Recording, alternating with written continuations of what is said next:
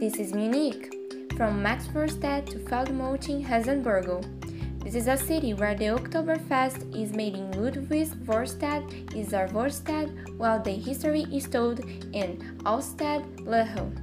And the dessert is an apple strudel eaten in Sendling. A city of many festivities and different kinds of beer.